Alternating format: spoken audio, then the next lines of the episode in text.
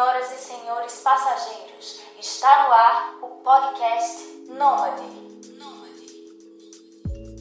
Olá, meu querido passageiro, olá, minha querida passageira, sejam muito bem-vindos a mais um episódio do podcast Nômade. Aqui quem vos fala é o Heitor Alves, o seu host nômade favorito, e esse é o episódio de número 32. Esse é mais um episódio do podcast Nômade, Profissões Nômades. No episódio de número 27, nós conversamos com a Suzane Ribeiro, ela que largou a profissão de engenheira aeronáutica e também de medicina para ser youtuber e ensinar pessoas a entrar no mercado de trabalho, concurso público, faculdade. E ela foi um grande prólogo para isso, né? Para esse quadro que é o Profissões Nômades. Mas hoje o bicho vai pegar de verdade. Hoje nós começamos de verdade as profissões nômades. E a primeira profissão nômade que a gente vai trazer para esse podcast é justamente de trader, né, de investidor, pessoas que compram e vendem criptomoedas, compram e vendem ações, CDB, CDI, tesouro. O que é que é essas coisas, né? Como é que a gente consegue trabalhar com isso, fazer dinheiro e ser nômade? E para esse episódio, esse episódio muito especial porque foi uma sugestão do grupo do Telegram, né? O link para entrar no grupo do Telegram está na descrição desse podcast. Esse episódio é especial porque foi o grupo que sugeriu o tema, foi o grupo que sugeriu o entrevistado e foi o grupo que mandou as perguntas. Então esse é um episódio muito especial. Vamos conhecer hoje o Bruno Praza, que é um trader e ele vai explicar um pouco mais das nuances da profissão de trader. Lembrando que esse episódio é um oferecimento da Spirit Psicologia, que é uma plataforma de atendimento psicológico online. Então se você está aí com uma questão, não sabe como resolver, não tem com quem compartilhar, cara, não guarda isso só para você, moça, não precisa guardar isso só para você. Acesse agora mesmo spire.com.br. Lá você pode escolher o melhor dia da semana para começar uma terapia, pode conhecer os nossos psicólogos, os nossos terapeutas, pode assinar um plano que caiba no seu bolso e levar a terapia para onde você quiser. A gente sabe que nômades muitas vezes estão viajando o mundo, não tem condição de estar com um terapeuta fixo, e a Espírito Psicologia é uma ótima alternativa para quem está aí com alguma questão e não sabe com quem conversar. Então então acesse agora mesmo spiri.com.br e conheça nossos planos de assinatura. No mais, vamos agora conhecer o Bruno Praza.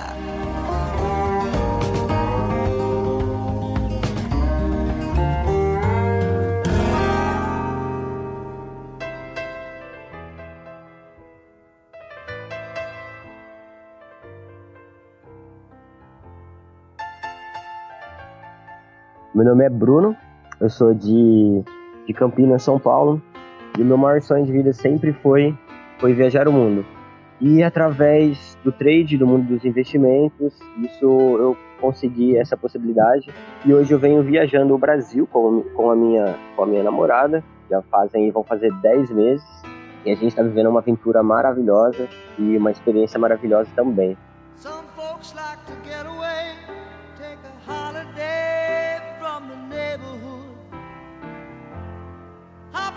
to Miami Beach or to Hollywood. But I'm taking a Greyhound on the Hudson River line. I'm in a New York state of mind.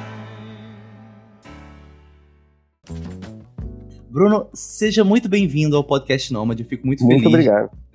Eu fico muito feliz de você ter aceito o convite, que foi tão inesperado até para mim, uma vez que foi a audiência do podcast que mandou o teu perfil, que mandou perguntas. Então, esse é um episódio muito colaborativo. É o segundo episódio do quadro Profissões Nômades e hoje nós vamos falar com um trader. Estou correto na forma como se fala a tua profissão? Exatamente, trader. Pronto, cara. Antes de começarmos a entrar nos trâmites do que tu faz para viver, né, da tua profissão, conta um pouco da tua história, quem você é, né, assim, como, como você conheceu essa profissão, o que, que você fazia antes. Começa do começo. Certo, cara, eu, eu na verdade eu venho, eu terminei a escola junto com o curso técnico, né, não tinha nada a ver com o mercado de trade, de investimentos. Eu fazia logística, né, e eu terminei a escola o ensino técnico junto e fui para o mercado de trabalho para para a universidade, né? Aquela coisa clássica, né? Os pais são filhos professores, então aquela coisa clássica de a mãe falou, e aí, que faculdade você vai fazer? E pum, você vai para a faculdade. Mas na realidade, o meu sonho era fazer um intercâmbio, viajar o mundo, né? E aí eu coloquei um objetivo de vida que eu iria é, fazer a faculdade e depois disso eu iria viajar o mundo, né? Que durante a faculdade eu iria trabalhar, juntar o dinheiro e depois viajar o mundo, que era o meu sonho efetivamente, né? Na verdade, eu só estava fazendo faculdade não pela profissão, mas é porque eu queria concluir esse ciclo para poder viajar, né? E esses quatro anos foi assim, foi bem desafiador, foi os anos onde eu entrei para o mercado de trabalho, comecei a trabalhar na área que eu estava estudando e comecei a me desenvolver também, fazer todo aquele network e tudo mais. E aí chegou um determinado momento, no meio da faculdade, que eu já não aguentava mais, porque já no final de contas não era aquela vida que eu, que, tava, que eu escolhi, né? Não estava aguentando esperar eu terminar a faculdade e, e ficar trabalhando em outras coisas que eu não gostava, né? E aí eu, com esse sonho, com esse negócio voltando à tona de querer viajar, de viajar, eu comecei a pesquisar profissões que eu poderia aprender e que eu pudesse ganhar dinheiro enquanto eu viajava, porque no final das contas eu sou de uma família uma família simples. E para se viajar o mundo, assim, você precisa ter uma boa condição financeira, né? E eu tinha esse pensamento de que eu precisava trabalhar e juntar muito dinheiro para que eu pudesse realizar esse sonho, né? E durante essa jornada eu comecei a pesquisar profissões, blogs de viagem, descobri alguns aplicativos de viagem, descobri a comunidade de viajantes, como a galera fazia para viajar. E aí eu fui fazer o meu planejamento. E aí, um dos, uma das noites, né, que eu passava nos blogs, eu conheci o trade, né? Eu conheci o trade é, de ações e eu fui tentar entender o que, que era. Eu comecei a pesquisar. Eu falei, cara, isso é legal, isso aqui é, pode ser uma boa, uma boa oportunidade para mim, pode ser uma boa chance, né? E eu comecei a estudar isso. Na época, eu estava na faculdade, estava com 22 anos. Eu ainda e o trade, assim, é uma coisa que você precisa, você precisa ter dinheiro para investir para que compense, né? Vamos supor que você faz 1% de mil reais, 1% de 100 mil, né? Então, eu fiquei pensando, eu falei, cara, mas eu não tenho dinheiro, né? O que, que eu quero fazer com o trade? Eu preciso ter dinheiro. E aí eu comecei essa jornada de, eu falei, não, então eu vou economizar, vou aprender a investir, vou começar a guardar dinheiro, vou enquanto eu vou aprendendo essa profissão maravilhosa e organiza a minha viagem. E aí eu me apaixonei e comecei a estudar isso, a fazer cursos. E aí eu falei assim, bom, agora eu vou para minha viagem. E aí eu organizei o meu mochilão. E isso foi dois anos antes da minha viagem. Então, os últimos dois anos dessa viagem que eu estou fazendo agora foi eu estudando essa profissão de trader, né? Eu estudando esse mercado, aprendendo como faz. E aí, em paralelo a isso, eu conheci também as criptomoedas, né? E e aí eu pensei, cara, nossa, olha, eu conheci a ideia por trás das criptomoedas, que é uma ideia libertária, e eu sempre tive uma opinião muito forte disso também. E aí eu fui para o trade mais no mercado de criptomoedas. E aí foi uma, como posso assim, um amor à primeira vista, né? Porque aquilo do mercado convencional já não me agradava tanto, né? Investir em ações, empresa, ter que ficar acompanhando o jornal, toda aquela burocracia, aquele monte de, de termos técnicos complicados. E no mercado de criptomoeda era algo muito mais simples, né? Muito mais jovem, digamos assim, muito mais moderno. E aí foi dessa forma que eu conheci esse segmento, né? Comecei a investir, tomei umas pancadas, perdi um pouquinho de dinheiro no começo, fiz algumas coisas erradas, mas foi uma jornada do aprendizado. Eu ainda me considero como se ele estivesse estudando, né? No final de contas são são apenas quase três anos que eu estou nesse mercado, então é como se eu ainda estivesse na faculdade, né, para se tornar um advogado. Então eu estou na faculdade ainda para me tornar um trader. E foi assim. Entendi, cara, entendi. E na verdade eu acho que o estudo nesse mercado deve ser constante porque é um mercado muito vivo, né, muito efêmero, que muda o tempo todo. Sim. Eu confesso que eu flerto um pouco com esse mercado também, eu gosto. Eu ainda não comecei a operar, mas assim, por exemplo, eu sempre que eu posso eu escuto o Nerdcast, né, que é patrocinado, é do Jovem Nerd, patrocinado pela Nova uhum. Investimentos acho que você deve conhecer. Eu acompanho também o. Eu não assisto os vídeos dele, mas eu acompanho o podcast do Primo Rico também. Acho bem interessante algumas coisas que ele traz. Sim, foi um dos primeiros canais que eu caí, assim, a respeito de investimento, para entender o que, que era tesouro. Pois é. LCI, e... LCA. É, CDB, essas coisas. Isso. Cara, eu tô pensando assim, eu tô com uma dúvida que é exatamente o seguinte. Eu apenas me informo de maneira superficial através desses programas e de outros mas como é que você faz para dar o primeiro passo mesmo nesse mercado para seguir nessa profissão? Sabe assim, tipo, você falou que estudou Eu, por exemplo, já baixei alguns aplicativos, eu já também tenho alguns livros, sabe? Algumas coisas muito básicas aí do mercado de ações, assim, por exemplo, o conceito do, do urso e, e do touro, essas coisas assim, sabe? Bem... Enfim, eu queria que tu me desse, assim, o primeiro passo, sabe?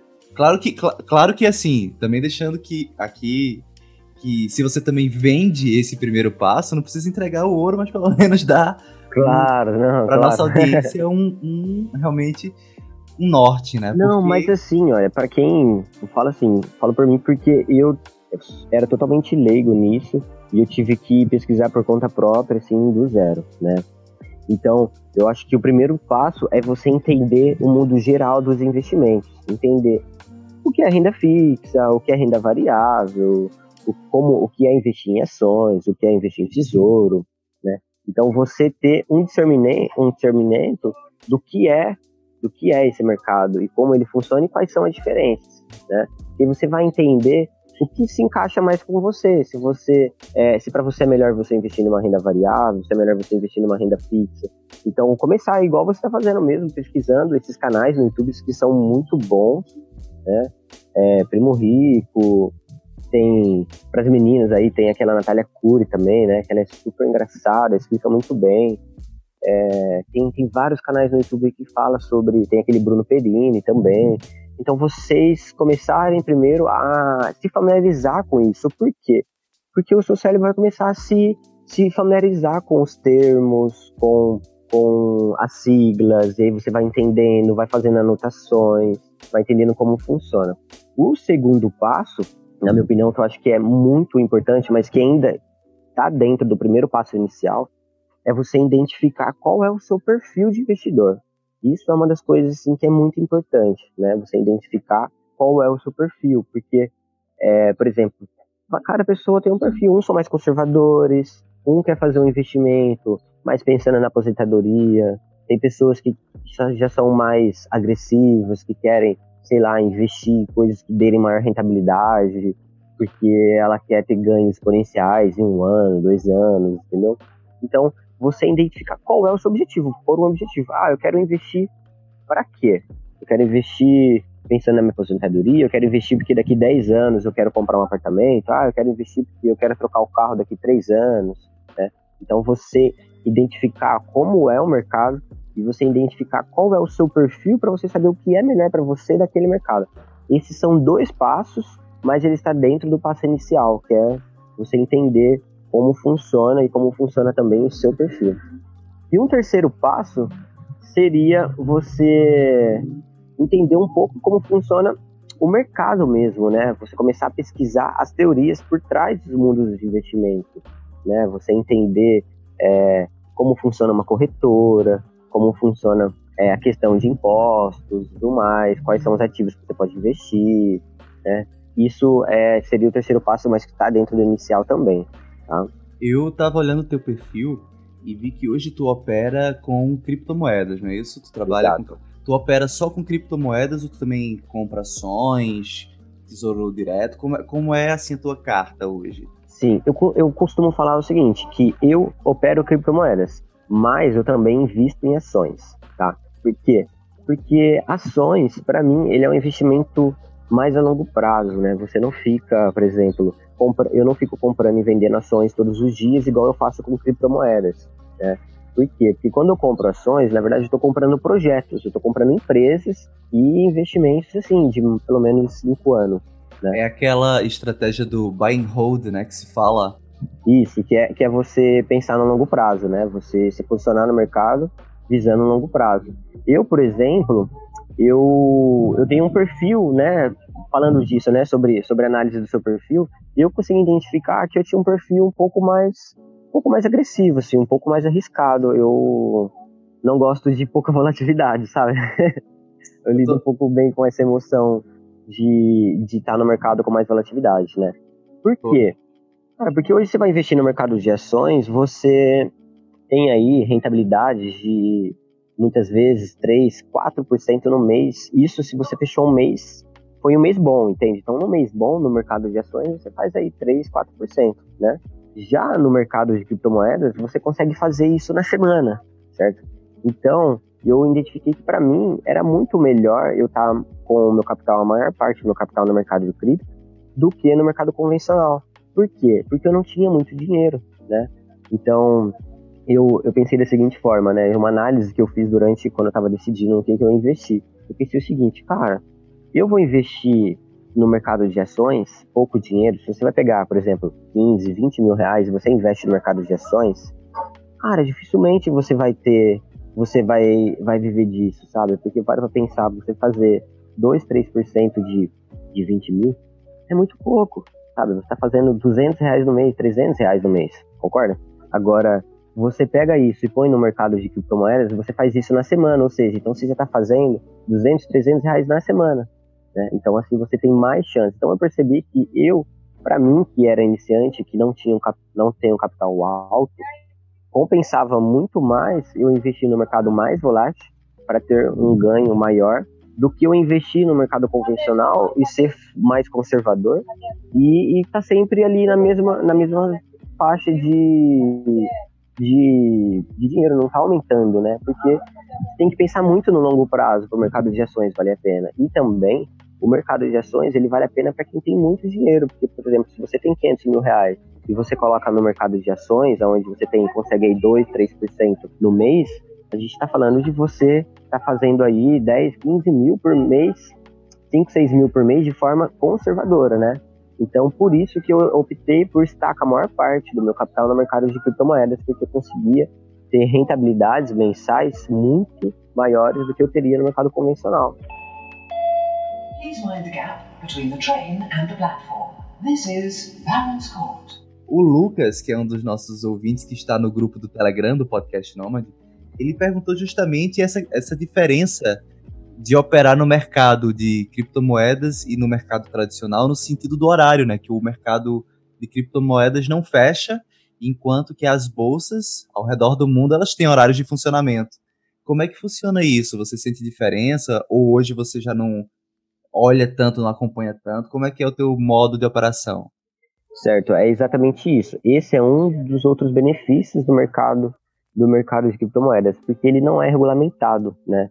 Então, ele não tem horário de abertura e não tem horário de funcionamento, né? Porque essas corretoras são corretoras que estão conectadas em todo o mundo, né? Então, você não tem, por exemplo, uma corretora, uma XP Investimentos, por exemplo, que só funciona em horário comercial e durante a semana. No mercado de criptomoeda você consegue negociar 24 horas por dia, todos os dias de semana, ele não para simplesmente, né?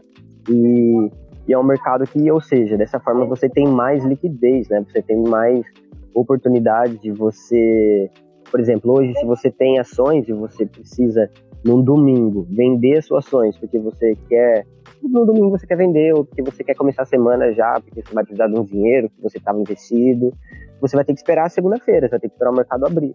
No mercado de criptomoedas isso não existe. Você pode fazer isso no domingo, três horas da manhã, que você consegue vender os seus Bitcoin lá e mandar para sua corretora e já mandar para seu banco. Em qualquer lugar, qualquer horário, você consegue fazer isso. Então Legal. isso também, para mim, foi visto como uma vantagem no início, né?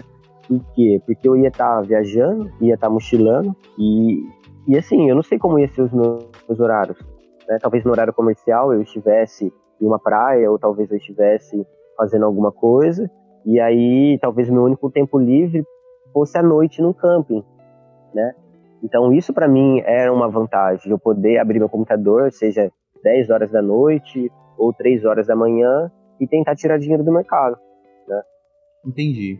Eu vi você falando justamente isso, que você pode enviar o dinheiro para uma corretora para depois ela mandar para o banco. Eu queria que tu me explicasse agora, papo de leigo mesmo, porque eu sou leigo. eu queria que tu me explicasse qual é o papel da corretora. É, a corretora, ela é a plataforma que vai encontrar uma pessoa para você negociar. Ela é um intermediário que a gente chama, né? Ou seja, eu quero comprar uma ações, a corretora vai encontrar alguém que queira vender essas ações para mim, ou uma criptomoeda no caso. Né? Aí, cada ativo que você vai negociar, não cada ativo, mas se você vai negociar no mercado convencional, ou seja, no mercado de bolsa, aí você tem que procurar corretoras de bolsa. Se você vai negociar criptomoedas, você tem que procurar uma corretora de criptomoedas. Tem também o mercado de opções, né? é, tem vários tipos de corretoras. Então, assim, isso vai estar lá dentro do primeiro passo, que é você entender as corretoras, né? Mas a corretora, ela é justamente isso, o intermediário. Ela vai te conectar com outras pessoas que também estão a fim de negociar, entendeu? Que estão querendo negociar também, que também quer comprar e quer vender. E é, essa corretora, para que isso aconteça, ela precisa ficar com o seu dinheiro ali na plataforma. Por quê? Porque ela, quando você colocar um botão de compra, ela já vai pegar o seu dinheiro e já vai enviar para conta daquela pessoa que está te vendendo. Assim como alguém for, você for vender para alguém, ela vai pegar o seu ativo, vai passar para aquela pessoa e, e, vai pegar o dinheiro da pessoa e passar para você. Então, é assim que funciona. Você precisa fazer uma conta numa corretora, fazer os cadastros, as documentações, pegar reais, mandar para essa corretora e lá nessa corretora você vai começar a negociar lá dentro daquela corretora. E aí lá dentro tem uma série de ferramentas que vão te auxiliar, né? Você tem é, as ordens de compra, as ordens de venda, você pode comprar mercado, que é você comprar no valor que está agora, independente do preço. Você pode deixar uma ordem para comprar por um determinado preço que você quer, então você sabe que o ativo está caindo, você pode ir lá e deixar uma ordem para só quando ele atingir aquele valor.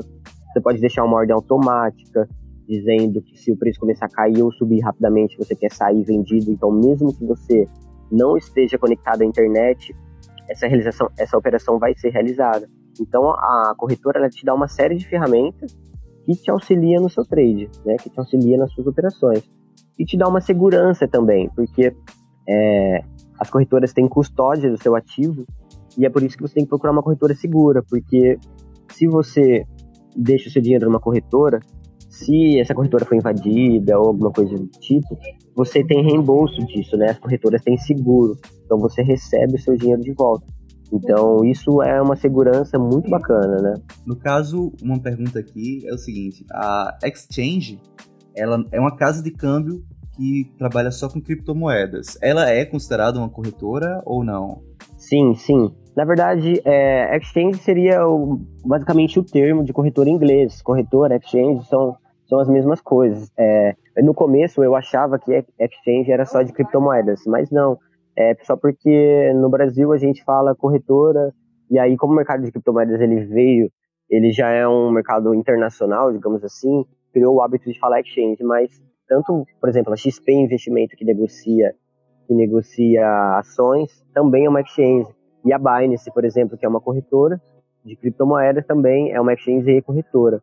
Sim, elas são, têm as mesmas funcionalidades.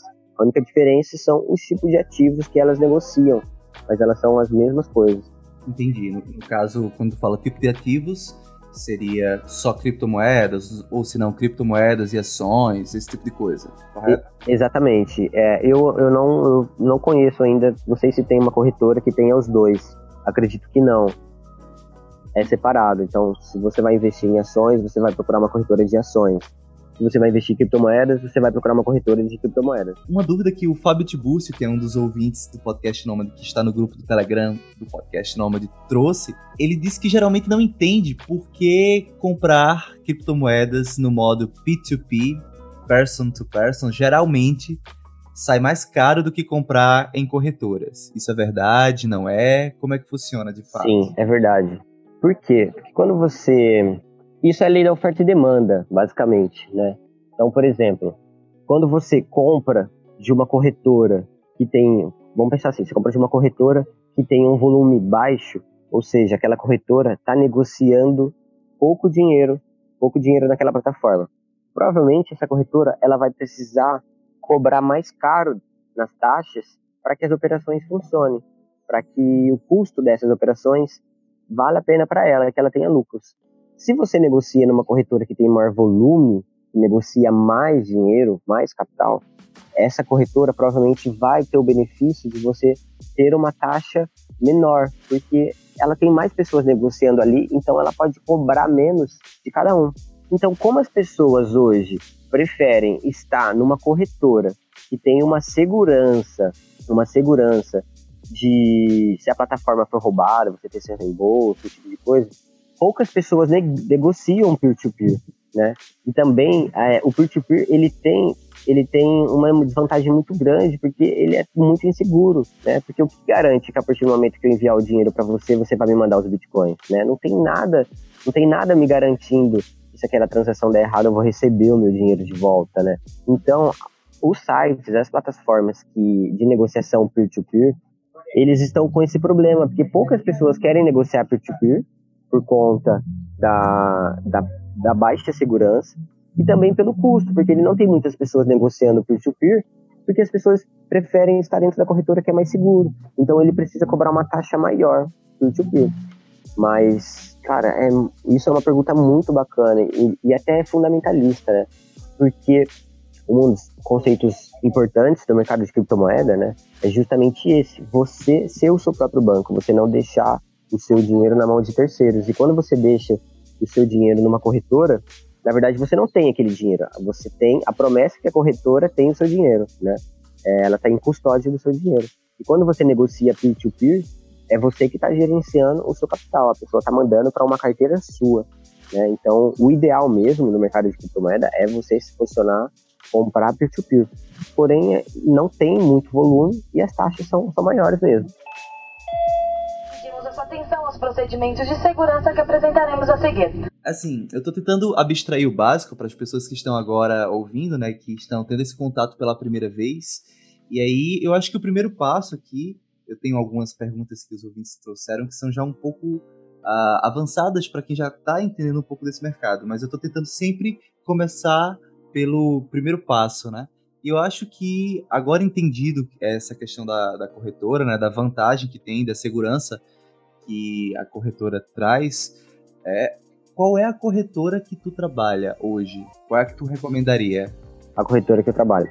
Ó, eu trabalho com duas corretoras, porque assim, quando você vai investir no mercado de criptomoedas, você precisa primeiro pegar reais, né? No caso a gente está aqui no Brasil. Então, quem está no Brasil precisa pegar reais e mandar para uma corretora nacional de criptomoedas e comprar bitcoins lá dentro. Então, você precisa primeiro de uma corretora nacional. E quando você vai começar a negociar outras criptomoedas, e você vai, é, você quer ter maior volume, maior liquidez, você tem que pegar essa criptomoeda que você comprou aqui no Brasil, no caso o Bitcoin, e mandar para uma corretora internacional. Então eu uso duas, uma dentro do mercado brasileiro, que é a minha porta de entrada e porta de saída. Então é onde eu consigo pegar reais e transformar em criptomoeda, pegar criptomoeda e transformar em reais, e eu uso uma outra corretora que eu pego as criptomoedas e negocio dentro dessa plataforma para comprar outras criptomoedas, certo?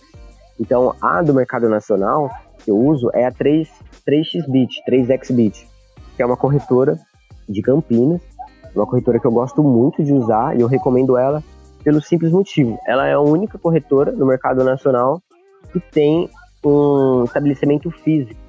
A maioria das corretoras elas têm, são startups, né? Elas têm escritório e tudo mais, mas não são divulgados. Muitas corretoras são pequenas ainda, são tipo cinco nerds numa salinha, entendeu? Então é, essa é uma corretora muito, muito forte no mercado, por isso e é uma vantagem muito grande o fato dela ter um estabelecimento físico. Você, eles são abertos à visitação, você pode ir lá, conhecer a corretora, eles têm um tour explicando como que é Bitcoin e uma série de coisas. Ele tem uma parte acadêmica lá nessa corretora. Então, assim, eu uso por conta dessa credibilidade do que eles passam. E a do mercado do mercado internacional, eu uso a Binance. A Binance é a maior corretora do mundo, é a maior corretora do mercado de criptomoedas, né? E eu uso essa corretora porque ela tem uma segurança muito forte. Assim, até os últimos três meses, ela nunca tinha sido hackeada. Em três anos, ela nunca tinha sido hackeada. E ela foi hackeada recentemente, porém, é, ela devolveu o dinheiro de todo mundo. Ela tinha um fundo, um fundo de criptomoedas que era para possíveis problemas nas plataformas. E muitas corretoras de criptomoedas têm esse problema de ser hackeada e elas falem, desaparecem. E essa corretora Binance, ela tirou do próprio bolso para assumir todos os prejuízos, assim, né, galera? Então isso passa muita credibilidade. Então eu utilizo essas duas corretoras, 3xBit e Binance. Pô, legal, cara, legal essas dicas. Eu estou sentindo que eu vou escutar esse podcast mais de duas vezes para aprender, porque tá sendo muito bom para mim, velho, muito bom mesmo. Que massa, nossa, fico feliz em, em contribuir nesse, com esse podcast, vai ser muito legal. Pô, tá muito massa, muito massa mesmo. E hoje, no caso, tu opera, tu só trabalha como trade ou tu também ensina pessoas, tu trabalha com outras coisas? Como é que é a tua vida agora que tu iniciou a viagem? Sim, cara, eu, eu mergulhei de cabeça nesse mercado mesmo, né? Os dois anos antes, antes da viagem, né? Eu estava sempre estudando, me, me aperfeiçoando, fiz vários cursos, participava de workshop, simplesmente eu assistia todos os canais de investimento no YouTube, tudo, engolia tudo, fazendo anotações. Eu fiquei durante muito tempo estudando isso, né? E aí comecei a participar dos grupos, das comunidades. E aí durante a viagem eu fiquei mais tranquilo, assim. Eu, eu, realmente estava aprendendo a viver de trade, porque até então eu estava na minha casa com o meu trabalho, aprendendo a investir e investindo, né? Outra coisa é você não ter um trabalho e você tá investindo o dinheiro para tirar dinheiro do mercado, né? Então, no começo da viagem, eu falo que os primeiros seis meses, hoje eu estou viajando, vai fazer dez meses. Então, os primeiros seis meses de viagem, eu foi um período de adaptação para mim, porque antes eu tinha uma profissão que garantia o meu sustento. Agora eu iniciei uma profissão nova e precisava garantir o meu sustento. Então, eu precisava desse tempo para ver se tudo aquilo fazia sentido, se realmente eu ia conseguir viver de trade, né? E aí, passado esses seis meses, eu falei, cara, tá dando certo, eu tô viajando, eu já estava, eu saí de Campinas, São Paulo, né? E eu tava subindo todo o litoral, eu já tinha passado por quatro estados, tava viajando pra caramba. A Thaís, que é a minha, a minha namorada, ela fez um Instagram de viagem, e aí esse Instagram começou a dar retornos, e, e eu comecei a escrever, a gente começou a fazer textos, e aí eu falei, cara, como isso tá começando a fazer sentido para minha vida, eu estou realmente vivendo disso, eu estou realmente vivendo de trade, eu vou começar a falar disso para as pessoas. Então, há três meses atrás, eu comecei a postar no meu Instagram pessoal. Você pode ver lá que tá, eu comecei a postar faz só três meses. Aproveite e fale o nome do seu Instagram. o Instagram nosso da viagem é Mochilão pelo Brasil, que tem o intuito da gente descomplicar o mochilão para pessoas e ensinar como a pessoa faz para viver viajando. Lá nesse Instagram a gente não fala nada sobre trade, a gente dá dicas de viagem mesmo, como pegar carona, como, como escolher uma boa barraca, como acampar em lugares, é, como fazer trabalho voluntário em troca de hospedagem. Então isso é voltado mais para viajantes, mochileiros, né? Em paralelo a isso, há três meses atrás, eu comecei a fazer o meu Instagram, que é sobre trade, né? E o foco é trader viajante, para mostrar para as pessoas que é uma profissão que você pode fazer de qualquer lugar do mundo utilizando apenas o computador e a internet. Né? E é claro, o conhecimento necessário para isso. E aí eu comecei a falar sobre isso para as pessoas. Eu fiz amizade com, com um nômade digital em Pipa, no Rio Grande do Norte. E ele, e, cara, ele se apaixonou por que eu estava fazendo. E ele falou, cara, não, você tem que divulgar isso. E aí ele catou, ele tem um drone, né? Ele catou um drone, fez um vídeo meu, catou a câmera e tal, e começou a me incentivar a falar sobre esse assunto e a me ajudar nesse material, né? E aí eu comecei a falar disso no, no Instagram e aí, hoje, eu acabei conseguindo outras coisas que eu não estava buscando, né? Por exemplo, através do Instagram, do meu próprio Instagram de, de, de, de trade lá, que é Bruno Prazo, que é o meu nome, eu chamo Bruno Prazeres. Aí, como fica meio, né? Esse sobrenome é meio. eu coloquei só Bruno Prazo. Então, eu, a partir disso, eu consegui ter outros retornos. Por exemplo, um canal no YouTube, chama É Top Saber, é um canal de notícias de criptomoedas, me viu no Instagram e ele me convidou para ser analista do grupo dele. Né? Então ele tem um grupo no, no Telegram aqui também, que é um grupo de sinais. Então ele vende sinais para os inscritos do YouTube dele, sinais de criptomoeda, entradas e saídas no Bitcoin e outras criptomoedas. E aí ele me contratou para ficar mandando sinais. Então assim, aí eu falei, cara, que legal, como isso dá retorno, né? E aí eu comecei a trabalhar mandando sinais para ele. E aí eu comecei a ganhar mais mais segurança credibilidade. Eu falei assim, não, mais confiança também. E eu falei assim, eu vou lançar o meu curso, eu vou lançar o meu curso, eu vou, eu vou explicar para as pessoas passo a passo. Por quê? Porque quando eu quis começar nesse mercado, eu tive que pesquisar tudo por conta própria, você fica muito perdido, você não sabe o que pesquisar, às vezes você acaba pesquisando coisas que nem, nem tem nada a ver com o que você quer.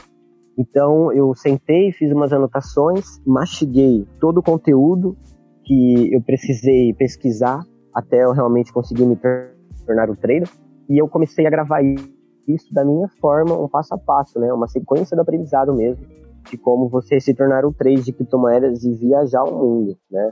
Aí eu falo na minha mentoria como você faz para você mandar bitcoins, então você pode Vamos supor, você vai para a Europa, você pode levar bitcoins para lá, então você não precisa mais pagar aquele monte de imposto, taxas, né? E além disso, eu ensino a fazer as operações. E aí esses mesmos sinais que eu mando nesse canal no YouTube, eu mando para os meus alunos da minha mentoria. Então, além de você aprender a operar, você recebe entradas e saídas que você pode copiar e ter lucro comigo e com o pessoal do grupo VIP lá do canal É Top Saber. Então, hoje a minha vida realmente mergulhou nesse universo. Então, eu estou totalmente. Todas as minhas funções hoje são voltadas para o mercado de trade. Eu trabalho como analista de um canal no YouTube, eu opero o meu próprio capital também e estou é, desmistificando e descomplicando o trade para para galera que quer ser viajante, né? Quero disseminar isso para as pessoas que viajam, porque eu acho que combina muito, cara. Faz, sabe, tipo, eu vi, eu tava falando para você, né, daquele seu, daquele, aquele seu podcast, que acho que é o 9, que você fez, é isso mesmo? Ou 9 ou 8, né, sobre finanças. É, que é isso, é um desses dois, que você fala sobre que ele gastou uma grana em taxa, né, e, e com o Bitcoin você acaba justamente com isso, porque você vai pagar a sua taxa da corretora. Então, se você vai, vai para Europa hoje, veja só, você vai fazer um mochilão na Europa hoje. Você quer viajar seis meses na Europa. Cara, no mínimo, no mínimo, uma pessoa vai gastar aí 20 mil reais para fazer um mochilão na Europa seis meses. Se essa pessoa for levar essa grana através do Western Union, essas ferramentas, ela vai perder aí, no mínimo, uns 3 mil reais em impostos, vai. Você que já foi pra Europa, é mais ou menos isso a conta, né? Estou chorando aqui, cara, nesse exato momento. e se você hoje pegar esses 20 mil reais, comprar Bitcoin e for para a Europa, você não vai gastar nada, você vai gastar centavos de taxa da corretora. Você não paga imposto, você não precisa declarar, entendeu? Então, Cara. por isso que Bitcoin combina muito com o viajante. E além disso, se você souber operar, você pode pegar esses 20 mil reais, imagina você fazer 5% com esses 20 mil reais por mês. 5% no mercado de criptomoeda é muito fácil. Se você pegar 20 mil reais e conseguir fazer 25% por mês, você está fazendo aí mil reais por mês de lucro, certo? Então, hum. você consegue, com esses 20 mil reais, fazer mil reais por mês de lucro, o seu dinheiro em qualquer lugar do mundo. Ou seja, você vai viajar à Europa seis meses e vai voltar com mais dinheiro que você saiu de casa. Ao invés de você ir lá pagar um monte de imposto, taxa e gastar todo o seu dinheiro. Então, é isso que eu estou vendendo na minha mentoria para o pessoal. É esse auxílio para as pessoas mudarem a chave disso, que ela não precisa mais utilizar o dinheiro estatal. Já era, isso aí está ficando para trás. O dinheiro estatal, a tendência é ele valer cada vez menos, né? Com inflação, imposto, injeção de dinheiro na economia, o nosso dinheiro vai valer cada menos. Uhum. Então, é, esse auxílio que eu venho através da minha mentoria de Crypto Traders é você entender isso e aí você ganha liberdade, tanto liberdade geográfica para você se movimentar para qualquer lugar, você levar o seu dinheiro para qualquer lugar sem burocracia e ainda ter liberdade financeira, porque você vai ter rendimentos mensais, diários, semanais, aí vai depender muito da sua estratégia.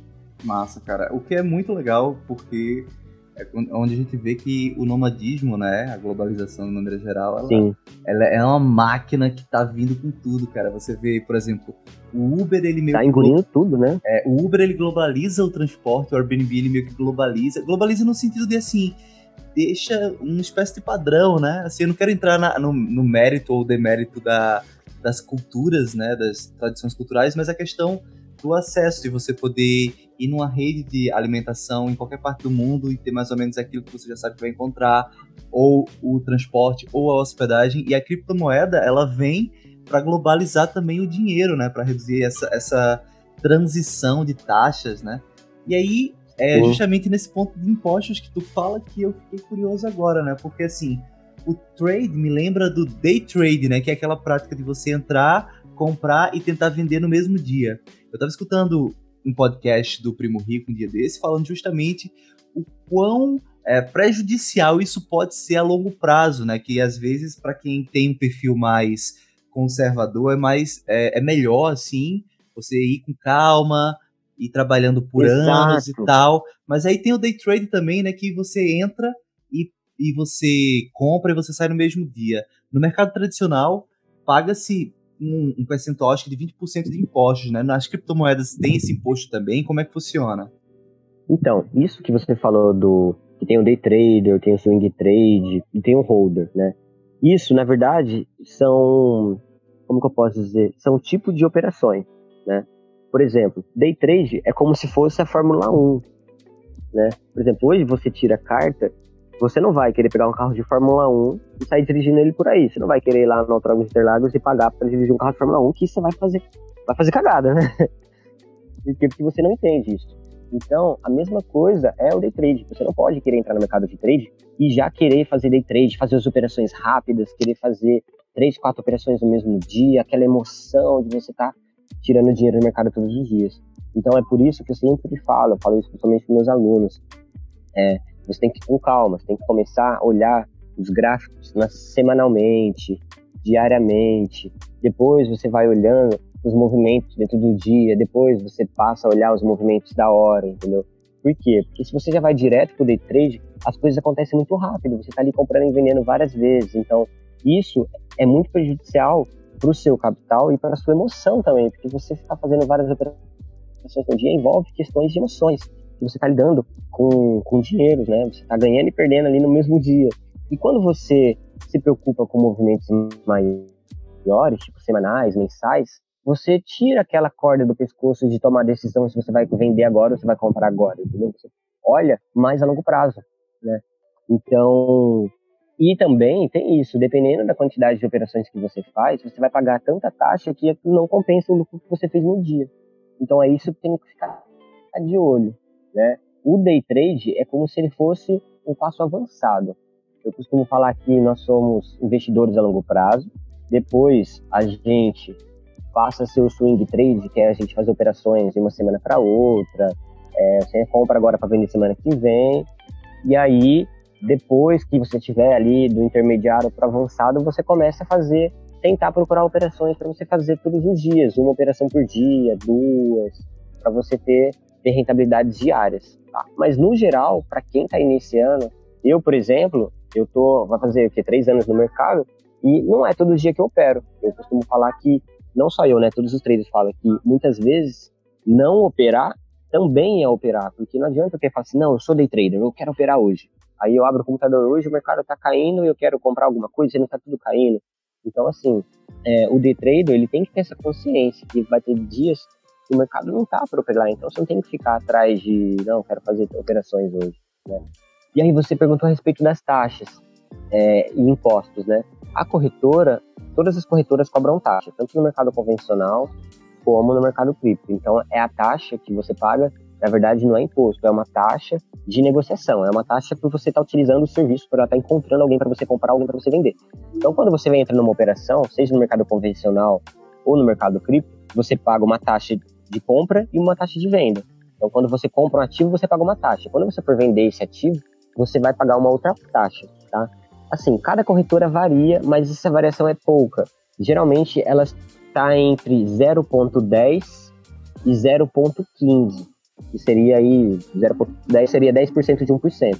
Então, pensando que uma operação tem sempre duas operações, né, que você vai comprar e você vai vender. Então você vai pagar 0.10 para comprar e 0.10 para vender. Então, é, a maioria das operações você vai já ter um custo de 0.20. Ou seja, para você não sair no prejuízo ali, você, todas as suas operações precisa ter pelo menos um ganho de 0,20, né? Que aí você vai sair no 0 a 0. A partir disso, então vamos supor, se você faz 1% de lucro, na verdade você não fez 1% de lucro, você fez 0,80, porque tem 0,20 de taxa. Se você faz 1% e meio, na verdade você fez 1,30, porque está pagando 20% de taxa, tá? 0,20 de taxa. E o imposto no mercado convencional, ele é em cima do lucro que você teve. Então vamos supor que você tinha 10 mil reais nesse mês, você fez operações no mês todo, chegou no final do mês, você tem 15 mil.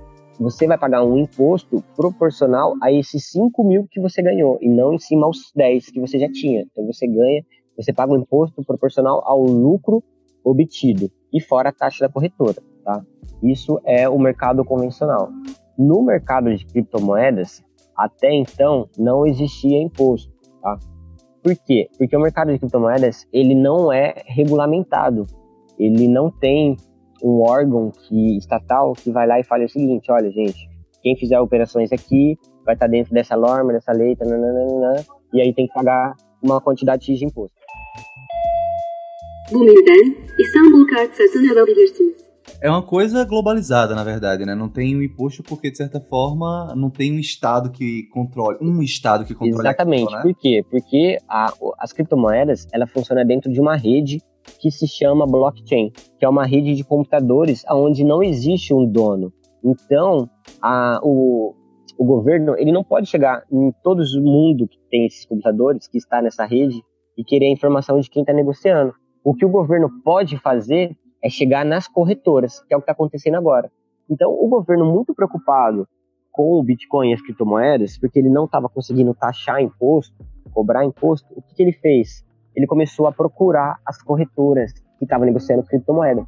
E aí, agora ele está colocando a corda no pescoço dessas corretoras. Ele está pedindo para que essas corretoras entreguem quem está negociando criptomoedas, porque ele vai conseguir taxar quem está negociando criptomoedas, certo? E aí, cara, é isso. Então, o mercado de criptomoedas, ele não tem imposto porque ele não é regulamentado, porque não tem um órgão regula regulamentador, né? Porém, agora o governo está bem de olho nisso, criou uma normativa que a ideia deles é que a partir de agora, de agosto, é, eles comecem a taxar. Então, esse está sendo o primeiro mês de teste, né? Mas, assim, é até engraçado, esse assunto é uma discussão disso do, do imposto em cima do mercado de criptomoedas, é uma discussão bem, bem polêmica, né? Porque o, os governos não consideram Bitcoin um ativo, não consideram como dinheiro. Só que eles querem taxar em cima. Engraçado, né? Tipo, ah, você não considera isso aqui importante, não considera isso aqui dinheiro, mas por que você quer uma participação em cima disso, né? Uhum. Então isso tá uma discussão muito grande, né? Uma discussão muito forte e porque também o Bitcoin ele é um afronto ao Estado, né? É, a ideia por trás das criptomoedas é justamente desbancar o Estado. Ele é uma ideia libertária. Satoshi Nakamoto, que é o criador das criptomoedas, que é o criador do, do Bitcoin, ele ele criou o, o Bitcoin uma forma de dinheiro virtual onde não tivesse regulamentações e não tivesse intermediário. Então, o objetivo do Bitcoin principal é desbancar o Estado, né? É a gente não utilizar o dinheiro fiduciário, o dinheiro estatal. E aí uhum. governos, os governos do mundo inteiro estão preocupados com isso e estão arrumando formas de taxar o Bitcoin, né? Cara, Porém, isso é uma coisa que vai muito de você. Você, você declara se você quiser. Sim, sim. Eu, eu assisti o documentário The Great Hack, né? Privacidade Hackeada, uhum. que tá na Netflix, que fala do, do escândalo da Cambridge Analytica. E tem uma parte que eu achei muito interessante uhum. do documentário que ele fala justamente que o Facebook hoje é como se fosse um grande país onde os Estados Unidos ainda tentam controlar legislativamente falando, porém o Facebook hoje é como se fosse uma grande nação de 2 bilhões de pessoas. E com a Libra, né, que é a moeda que eles estão, a criptomoeda que eles estão trazendo, eu acho que isso só vai reforçar esse conceito de um país não mais geográfico, né, uma barreira não mais geográfica. Eu acho isso muito interessante. O que me faz pensar também no seguinte, a, o Bitcoin foi a primeira moeda? Ou ele, ele, ele foi a primeira, mas ele não é a única hoje, não é isso? Isso, ele foi a primeira criptomoeda criada. Todo o funcionamento da criptomoeda foi criado dentro do sistema do Bitcoin. Ele foi a primeira criptomoeda transacionada lá em 2008, logo depois da última crise mundial que nós tivemos em 2008. Né? Sim, e ela sim. foi lançada depois. Então, é, ela foi a primeira criada por Satoshi Nakamoto, e a partir disso foi se criando outros projetos. Porém, todos esses outros projetos, para você comprar, você precisa do Bitcoin. Então, é como se o Bitcoin tivesse virado o dólar. Hoje, se você vai comprar é, alguma euro, alguma outra moeda, é muito mais fácil você comprar com dólar do que você comprar com reais. Então, é a mesma coisa o Bitcoin. Para você comprar as outras criptomoedas, você precisa do Bitcoin para usar o Bitcoin para comprar essas outras criptomoedas. Né? Então a gente fala que o Bitcoin é tipo a moeda mãe. Ele é a moeda que manda em todas as outras. Entendi. E ele é a moeda que tem maior volume negociado, que tem maior dominância. Né? Hoje, por exemplo, ontem, a dominância do Bitcoin bateu 70%. O que é dominância? É, vamos supor, tem 100 mil no mercado de criptomoedas. 70 mil está em Bitcoin e os outros 30 mil está nas outras criptomoedas. Ou seja, é todo o percentual investido no mercado, quantos por cento está no Bitcoin.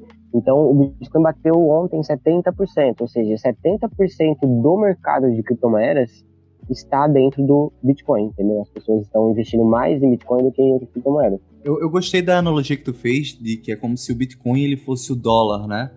dentro das, das moedas, das criptomoedas. Mas também tem aquelas stablecoins, né, que são aquelas moedas que são lastreadas em dólar ou em euro e elas não mudam de valor como o Bitcoin muda de valor, né? Qual é a relação assim? Você hoje opera só com Bitcoin, também trabalha com essas outras moedas? Qual é a tua perspectiva disso? Sim, sim. Então, é, isso na verdade chama paridade. Né? O que, é paridade? O par é a moeda que você usa para comprar outra moeda. Então, se você pega dólar e compra Bitcoin, você está comprando Bitcoin no par dólar, porque você usa o dólar para comprar essa, esse, esse Bitcoin. Se você pega Bitcoin e compra, por exemplo, a Ethereum, que é uma outra criptomoeda, você está comprando Ethereum no par Bitcoin. Porém, você pode também pegar essa Ethereum que você comprou e comprar uma outra criptomoeda, por exemplo, a Ripple, que é uma outra, outra criptomoeda. Então aí você está comprando Ripple no par Ethereum, que você está utilizando o Ethereum para comprar. Então você pode negociar em várias moedas. A partir do momento que você entende, no começo eu recomendo para todo mundo só operar Bitcoin, pegar dólar, comprar Bitcoin, pegar Bitcoins e comprar outras criptomoedas, porque é um procedimento um pouco difícil e tal. Você tem que começar, tem que começar a ganhar familiaridade. Hoje eu já opero eu opero vários, vários ativos. Então, o que eu faço? Vamos supor que eu estou comprado em Bitcoin hoje. Aí eu pego os meus Bitcoins e compro outras criptomoedas e eu faço um trade. Aí eu faço o trade e volto para BTC. Aí vamos supor que depois que eu fiz esse trade, eu percebo que o Bitcoin vai cair. Aí eu vendo meu Bitcoin para dólar. Só que como eu estou posicionado em dólar, eu também consigo pegar esse dólar e comprar outros ativos utilizando esse dólar. Entendeu? Então, sempre que eu estou posicionado em uma moeda, eu vejo qual é a minha possibilidade de negociação com aquele ativo. Você pode negociar na corretora tanto utilizando Bitcoin como dólar. Entendeu? Então, dentro de uma corretora, existe vários pares. Você, e os pares são as moedas que você utiliza para comprar outras moedas. Então, você consegue fazer esse, esse tipo de movimentações, escolher moedas para você utilizar como par. Pode utilizar dólar, pode utilizar Bitcoin, pode utilizar Ethereum, Ripple, Dash e uma uhum. série. Hoje, eu fico com a maior parte do meu capital em Bitcoin. Por quê? Porque ele é a moeda mais segura, ele é a moeda que, que tem maior dominância, que tem mais dinheiro investido, e é a moeda que, que vem subindo mais. Por quê? Porque geralmente quando o Bitcoin sobe, as outras criptomoedas caem. Porque se o BTC está subindo, significa o quê? Que as outras pessoas estão vendendo essas criptomoedas. Se elas estão vendendo essa criptomoeda, esse dinheiro está indo para Bitcoin. Porque se eu tenho, vamos supor, Ethereum, e eu vendo, quando eu vendo a minha Ethereum, meu saldo volta para BTC. Então, quando o Bitcoin está subindo, as outras criptomoedas estão caindo. Então, é por isso que hoje a minha estratégia é estar tá sempre com a maior parte do capital em BTC. E aí eu pego uma parte desse capital e vou operando outras criptomoedas. Então, eu tenho, tenho um site que eu vejo as, as oscilações dessas moedas e vou procurando oportunidades e vou passando sinais também nessas outras criptomoedas utilizando Bitcoin ou dólar. Tá? Legal. É, em relação à Libra, cara, que o Facebook está a desenvolvendo. Facebook? Exatamente. Como é que ela vai, se, vai entrar no mercado? Porque está realmente havendo uma briga, né, com o legislativo americano para controlar, para não criar e tal. O que tu acha que vai ter de impacto quando o Facebook criar a Libra? Porque eu acho que não é uma coisa que se o Facebook vai criar. É, isso é uma, uma coisa que está uma discussão que está tomando conta do mercado, né? Para quem não entende, assim, vou tentar fazer um resumo do que aconteceu, né? Aconteceu, na verdade, o seguinte: o, na época da eleição do Donald Trump, o Facebook vendeu muitas informações, informações, de, é, dados, né, das, das plataformas, não sei se vocês sabem, mas nessa época o, o Mark Zuckerberg ele foi chamado ao Congresso porque teve um escândalo sim, e sim. ele vendeu informações privilegiadas para o governo, dados das pessoas, para as pesquisas da campanha do Donald Trump, né? Então ele teve um problema muito grande e um belo de um prejuízo com isso, né? Isso perdeu muita credibilidade à plataforma do Facebook, né? Então é, o que, que, o Facebook fez a partir disso? Porque o mercado de criptomoedas tem esse poder. Ele tem o poder de desbancar o Estado. Né? Ele tem o poder de, de fazer com que o Estado deixe de cobrar impostos e tudo mais. Então, o Facebook, sabendo disso, a primeira coisa que ele fez foi ele proibiu o anúncio de criptomoeda no Facebook. Por que, que ele proibiu o anúncio de criptomoedas no Facebook? Porque ele estava por debaixo dos panos tentando desmoralizar o mercado para se posicionar no mercado de criptomoedas. E ele começou a procurar desenvolvedores e comprar empresas relacionadas ao mercado de criptomoedas, comunidade de desenvolvedores, aplicativos. Então o Facebook fez isso. E aí, depois disso, ele liberou o anúncio no Facebook e veio com essa história desse projeto do Facebook, né? Só que o Facebook, o Mark Zuckerberg, muito esperto, ele não registrou a patente desse projeto nos Estados Unidos, ele registrou na Suíça, ele registrou num país que tem uma ideia libertária e que apoia o projeto das criptomoedas. Então, o que na verdade o Facebook está tentando fazer é dar um golpe nos governos e se tornar o maior meio de pagamento do mundo. Né? Isso que, o, o na verdade, o Facebook está tentando fazer com a criptomoeda dele. Que, na verdade, não é uma criptomoeda. Isso é uma coisa que as pessoas precisam ter consciência. Que é, Boa. a moeda do Facebook, na verdade, não é uma criptomoeda, porque ela só é uma criptomoeda se ela for descentralizada. E se a moeda é do Facebook, ela não é descentralizada, ela é do Facebook. Ela é do Facebook. E, na verdade, ela não é do Facebook, né? Ela é um consórcio de empresas. Então, o que, que o Facebook fez? Ele catou investimentos de grandes corporações, por exemplo, IBM, o Booking.com, cada empresa, se eu não me engano, são 100 empresas, é um consórcio de empresas, cada um investiu 100 milhões de dólares no projeto do Facebook. Então, essa criptomoeda, na verdade, não é uma criptomoeda, é dessa empresa. É como se o Facebook estivesse criando um vale-refeição, digamos assim, certo?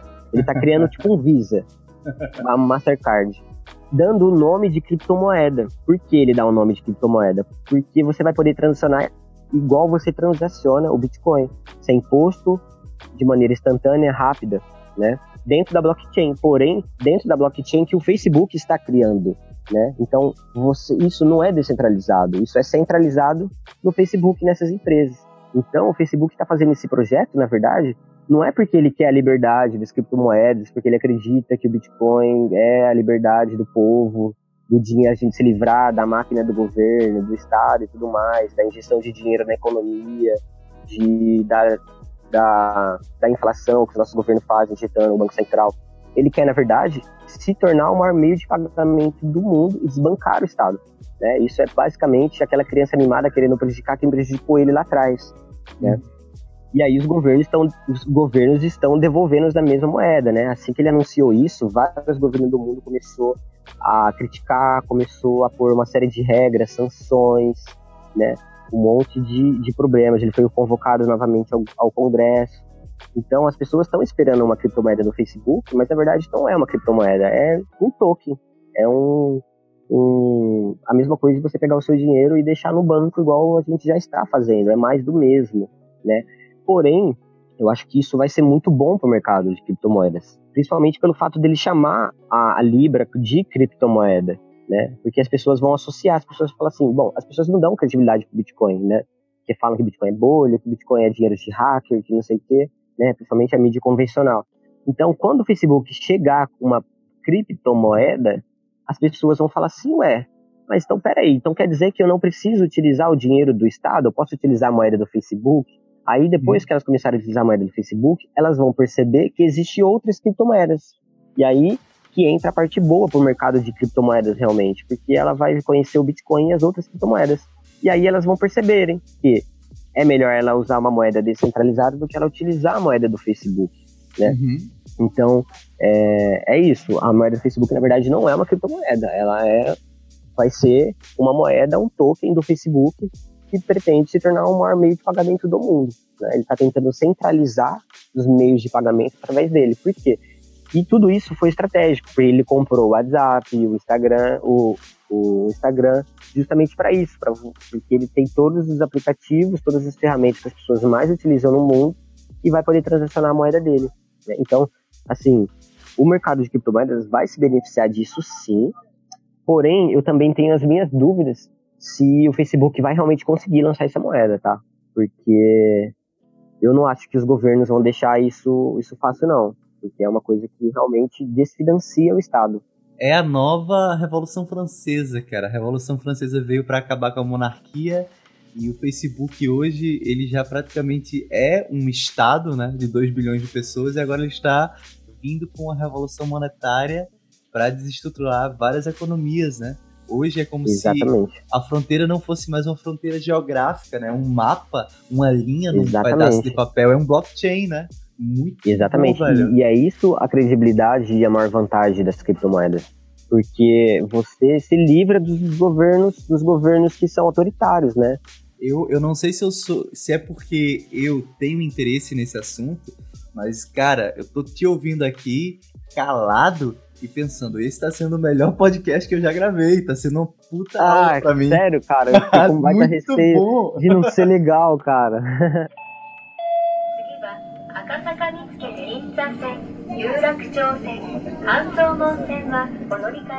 Lembrando que é um podcast para nômades, né? Eu tô até com medo de que os nômades estejam um pouco assustados do tipo, pô, eu queria saber como carimbar um passaporte e pegar um ônibus e uma carona e o cara tá vindo Sim. com blockchain e criptomoedas É. universitárias e tal. Cara, mas aí Exato. o que eu achei massa disso que tu tá trazendo também é a questão da liberdade geográfica mesmo, de você não precisar pagar impostos, cara. É, tem taxas, mas assim, é mais rápido, a liquidez também, né, de você conseguir é, converter isso em dinheiro. Eu tenho agora, agora umas perguntas mais breves pra tu, que é o seguinte.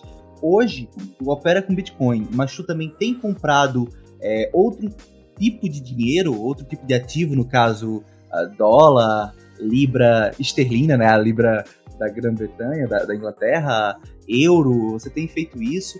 Como é que você conseguiria converter as taxas, né, as, as taxas não, perdão, a, a- o Bitcoin, o teu saldo de Bitcoin em dinheiro dessa forma? Eu já consegui captar que, que você extrai, Excel- manda para uma corretora, não é isso?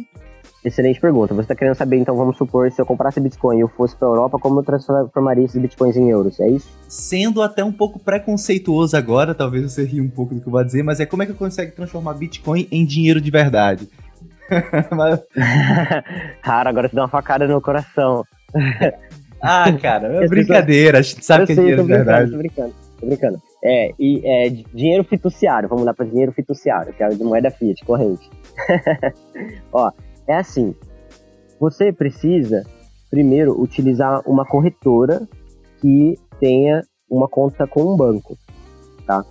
Então vamos supor, você quer pegar reais e transformar em, em bitcoins, em moeda virtual.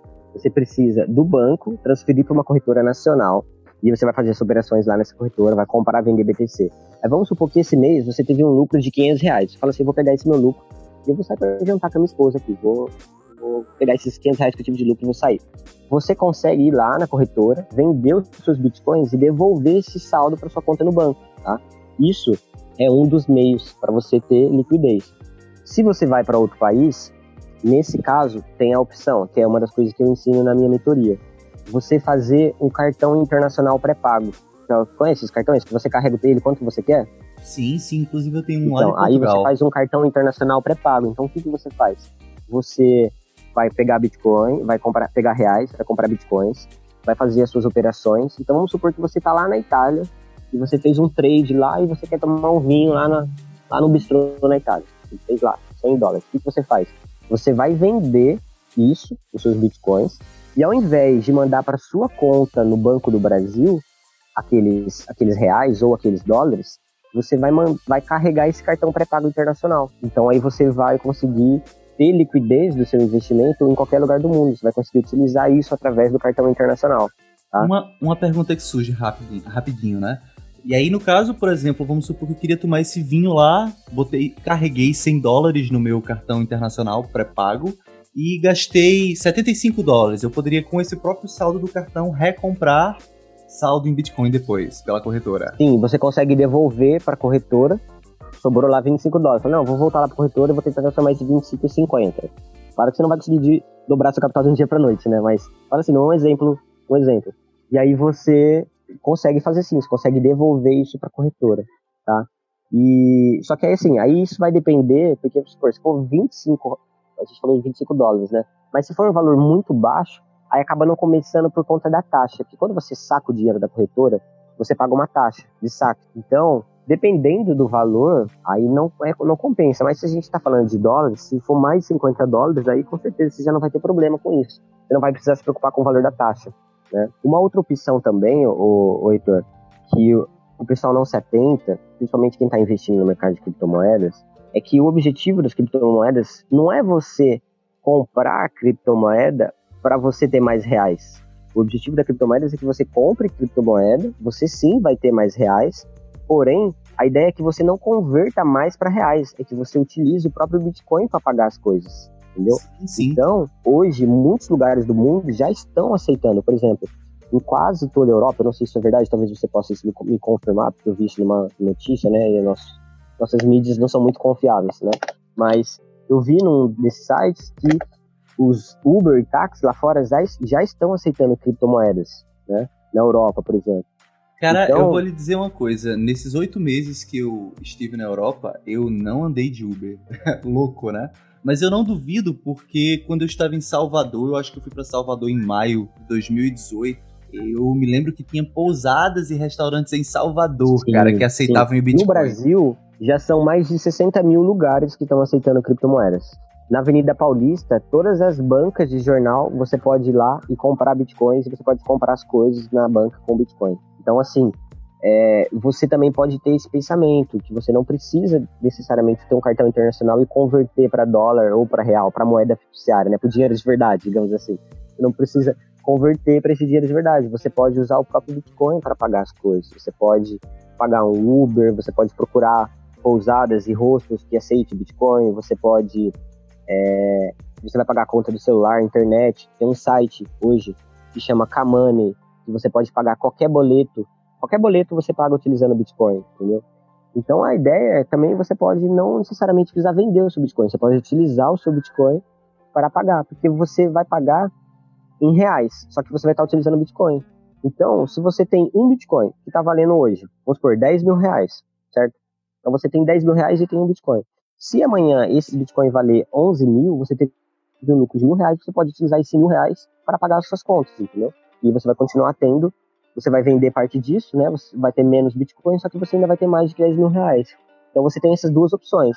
Você tem formas de converter os seus Bitcoins, suas criptomoedas para reais ou dólares, e até sacar, você consegue sacar também isso, ou você pode pagar, começar a pagar as coisas. Mas a mentalidade é manter em Bitcoin, né? Exatamente. Isso é, é o que eu acredito que vai acontecer. Eu acredito que nos próximos 10 anos, muitas coisas vão ser cotadas em Bitcoin. Cara, muito legal escutar o teu papo. Eu vou mandar uma última pergunta aqui do Lucas e depois eu vou deixar o microfone aberto para tu dar o teu recado, beleza? A última pergunta. Beleza, mas já, caramba. Cara, é, pois é, mas assim, isso é muito bom, por quê? Porque a gente uh, deixa o convite aberto pra volta, cara. Tanto na volta com o projeto com a sua digníssima, né? O, o Instagram de viagens e tudo mais. Eu quero saber também uhum. das viagens. Como também um papo 2 aí, de repente. Cara, a última pergunta que eu vou trazer também para esse primeiro papo, porque realmente está sendo uma grande aula e eu quero que tu volte sim, é o Lucas do grupo do Telegram do podcast Nômade, ele perguntou uma pergunta assim um, um pouco um pouco cabulosa, vamos botar assim, que é hoje com quanto capital tu opera e quanto tu tem conseguido fazer percentualmente por mês? Isso, claro, é uma pergunta que você pode se reservar a não responder também. Bem direto, né? É. Toma essa realidade na cara. É, eu, tava, eu tava conversando isso ontem com, com a Thaís, que é minha namorada, justamente isso, né? Que eu, lá no meu Instagram, eu, eu ponho, por exemplo, as porcentagens de quanto eu lucrei. Eu não ponho quanto de realmente reais eu fiz, né? Porque eu tava falando para ela, eu falei assim, eu quero que as pessoas sintam quanto que ela pode fazer com o capital dela e não quanto que eu ganhei. Então se eu falo para você, ah, eu ganhei mil reais hoje, você fala, ah, você ganhou mil reais hoje, porque você tem 100 mil, né? Se o cara pensa. Mas se eu falo para você, ó, eu lucrei 10% hoje, você imagina quanto você poderia lucrar com o seu capital, entendeu? E eu vou, eu vou fazer até um complemento a isso que tu tá falando, que é o seguinte, eu acho que eu vou deixar essa pergunta direta né, na edição do podcast, mas eu acho que o saldo de cada um, acho que é uma coisa privada e tem que se manter privada. Mas a possibilidade do percentual, que é exatamente isso que tu traz, né? De você colocar no Instagram o percentual que é possível ser feito e cada um olha para a própria realidade, olha para a própria carteira e diz, cara, se eu conseguir fazer esses resultados, eu conseguiria ter mais ou menos esse crescimento, né? Sim, é, é assim, é difícil falar hoje, ah, dá para fazer tantos por cento no mês. Por quê? Isso é coisa de piramideiro, cara, porque a gente está falando de um mercado de renda variável, então não tem como você saber o quanto se dá para fazer, né? O quanto você consegue fazer, né? Mas as possibilidades são muito grandes, assim. Eu posso dizer, hoje, estava conversando com a minha sogra outro dia, ela estava querendo que eu começasse a operar um, um capital para ela, e aí eu falei para ela, eu falei assim, olha, de maneira conservadora, eu consigo fazer 5% no mês para ela. Eu falei para ela, de maneira conservadora mesmo, é o quanto que eu me sinto seguro, porque dá para fazer mais? Dá. Eu, quando eu opero com meu capital, às vezes eu consigo fazer no mês 20, 30, eu já consegui fazer de lucro. Mas isso depende de uma série de fatores. Então, assim, não dá para falar para uma pessoa assim, olha, você vai fazer, você consegue fazer até 20% no mês. Porque pode ser que a pessoa no primeiro mês consiga dobrar o capital dela, pode ser que nos próximos seis meses ela não ganhe nada. Ou ela passe a perder e esses 20% de lucro que ela ganhou no primeiro mês, ela vai começar a. vai cair para 15, para 10, entendeu? Então é muito variável. Mas o mercado de criptomoeda é muito volátil. E para você fazer 5, 10% no mês, não é difícil, não, é muito fácil, na verdade. Você consegue fazer isso tranquilamente de forma conservadora desde que você saiba utilizar as ferramentas, saiba as estratégias, saiba. Venha fazer minha mentoria, né? Desde que... show de bola, cara, show de bola. Cara, quanto ao que você falou de capital, é, isso, isso varia muito, porque, por exemplo, vamos supor, se você tem hoje 20 mil reais, você não vai entrar numa operação com 20 mil reais, você vai entrar numa operação com uma parte do seu capital, entendeu? Então, é, é isso que é legal as pessoas se atentarem quando você está fazendo uma porcentagem, você está fazendo uma porcentagem em cima de uma parte do capital, não em cima de todo o seu capital. Então, se você tem mil reais e faz 10%, beleza, você fez 100 reais de lucro esse mês. Se você tem 10 mil reais e você faz 10%, beleza, você fez mil reais de lucro. Entendi. Então, é porque é isso, a, a porcentagem, a rentabilidade, ela é em cima do capital que você está operando. Então, se você tem, por exemplo, mil reais, 10 mil reais, você vai conseguir fazer uma porcentagem em cima disso, né? Hoje, por exemplo, eu, tenho, eu falo de entrada fixas eu procuro operar, fazer entradas fixas com mil dólares, né? Então, quando eu entro numa operação, geralmente eu entro com mil dólares, né? Por quê? Porque quando você entra numa operação, você não entra com todo o seu capital, você entra com uma parte do seu capital. Então, você entra com 10, 15 ou 20%, depende do seu perfil. Por isso que é importante você identificar qual é o seu perfil. Porque se você for mais conservador, você vai entrar numa operação com 5%. Se você é um cara mais de alto risco, digamos assim, você pode já entrar com 10, 15, 20, 40%. Então, 40% é muito. é muita coisa, cara. Eu, eu já vi isso louco, dessa vez que uma vez eu entrei com tudo. Uou, all in. é, é all in, exatamente. Só que assim, é nessa que você toma aquela lambada, entendeu? É nessa que você aprende que você não deve fazer esse tipo de coisa. Ou não, né? já, já teve vezes, vezes que deu bom também fazer isso. Pois bem, eu gostaria de te agradecer por, esse, por essa primeira parte, vamos botar assim, porque eu achei muito boa a sua desenvoltura. Você realmente parece entender do que está falando e eu vou deixar isso para os ouvintes, obviamente, né? Espero que haja um retorno aí, uma procura no teu Instagram. E por fim, cara, deixa teu recado final Legal. aí. E é isso aí.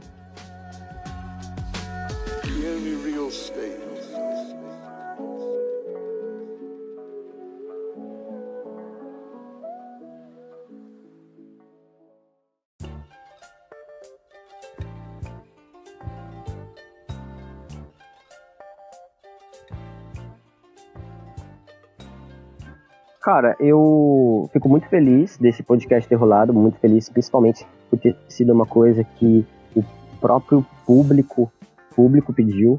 Então, primeiramente, eu quero agradecer a vocês que, que solicitaram esse tipo de coisa. Isso, para mim, também é uma coisa maravilhosa, porque eu percebo quanto isso começa a fazer mais sentido na minha vida. É como se fosse confirmações do que eu estou fazendo, né? Para as pessoas estarem interessadas nesse tipo de conteúdo. Então, primeiramente, eu quero, nossa, agradecer de coração esse podcast, esse dia e essa conversa. Eu tenho certeza que ela está me enriquecendo muito e eu tenho certeza que a galera viajante, a galera nômade vai enriquecer muito a eles também, né? Porque é uma coisa que eu acredito que o mercado de trade, principalmente de trade de criptomoedas, é com, vai se tornar um braço, um braço do, do mercado financeiro e pode ser uma perna muito forte para viajantes, né? Para viajantes nômades que querem receber pagamentos de, de qualquer lugar do mundo, que quer levar o seu capital para qualquer lugar do mundo. Eu falo assim, nômades, né? Que geralmente o pessoal, por exemplo, vende e-books, tem pessoas que, que trabalham com, com marketing, tem pessoas que tra trabalham com, com, com venda de conteúdo na internet, com afiliados. Tudo isso essas pessoas poderiam estar recebendo Bitcoin de qualquer lugar que ela tivesse e além de estar recebendo pagamento de bitcoins, ela poderia estar fazendo lucros. Então, por isso que eu venho tentando disseminar isso para o público de viajante, tá? Porque eu acredito que isso vai se tornar uma perna de nômades, pernas de viajante, porque o pessoal tem percebendo isso, eles vão começar a cobrar em Bitcoin, receber Bitcoins, elevar o seu capital em Bitcoin. Show de bola, cara. Então Show é isso. bola. Quem tiver interesse de entender um pouco sobre isso, pode me procurar no Instagram, Bruno Praza.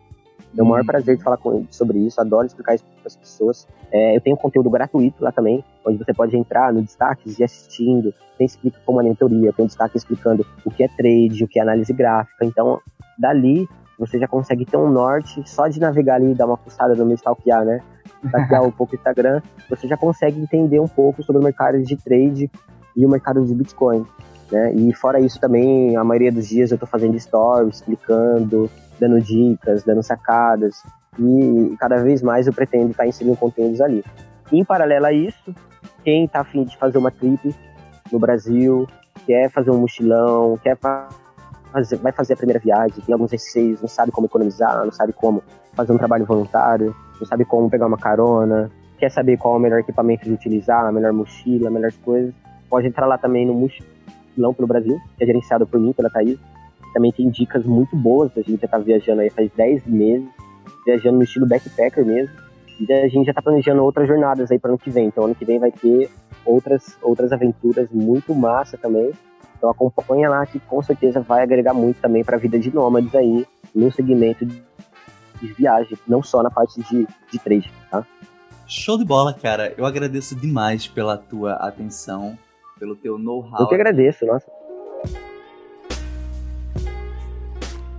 E é isso aí, pessoal. Esse foi um episódio muito bacana pra mim, porque eu gosto desse assunto, eu gosto de conhecer um pouco mais sobre o mundo dos investimentos. E como vocês já perceberam, acredito eu que o Bruno vai voltar em algum momento pra gente fazer uma parte 2 desse podcast, que é um podcast muito especial aí, é o podcast de profissões nômades pra você que está aí querendo começar a sua vida nômade, querendo melhorar a tua qualidade de vida como nômade, você pode escutar esse podcast, você pode conhecer outros profissionais que trabalham em várias áreas e quem sabe aí não começar uma profissão nova, né? A gente sabe que antigamente as pessoas passavam a vida numa carreira em um único ramo de atividade, mas hoje o mundo tá moderno, gente. O mundo tá muito moderno. Trocar de profissão é uma coisa muito mais comum do que a gente imagina e o Bruno veio hoje nesse episódio justamente conversar um pouco sobre as nuances dessa profissão que eu particularmente acho muito interessante.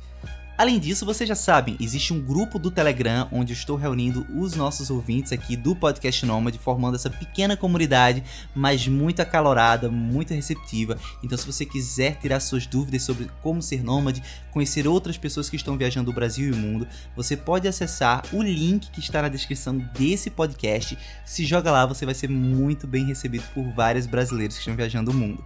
Além disso, se você tiver alguma crítica, dúvida, sugestão ou contribuição, você pode me escrever diretamente para o podcastnomade.gmail.com ou nas minhas redes sociais, que é o Twitter e Instagram, Podcast Nômade, e também para o meu Instagram pessoal, que é o Alves Contato. Lá eu estarei de braços abertos para te receber, para te acolher e para ouvir o que você tem a conversar comigo, quais são as suas dúvidas, quais são as suas críticas, quais são as suas sugestões de pauta, né? A gente está aqui para isso. Lembrando que esse episódio é um oferecimento da Spirit Psicologia, então se você quiser fazer terapia, se você quiser fazer terapia online, se você não sabe por onde começar, a Spirit é o lugar para você.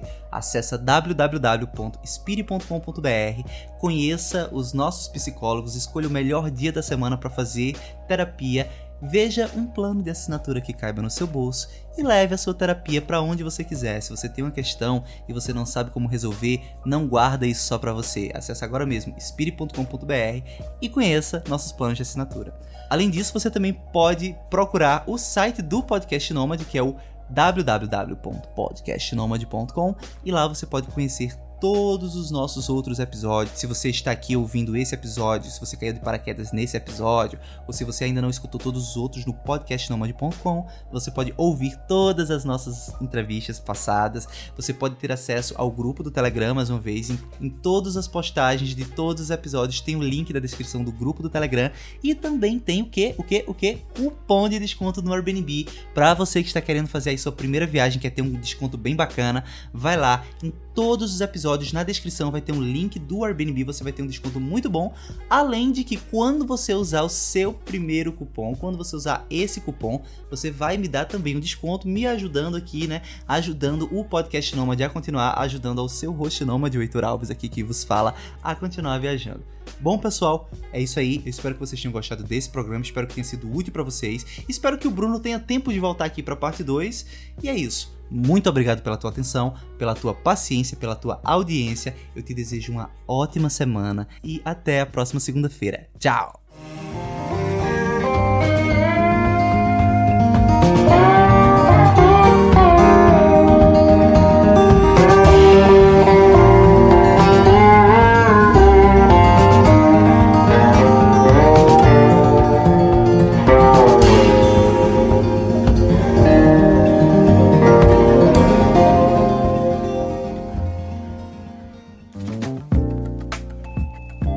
Este episódio é uma edição do podcast Nômade.com.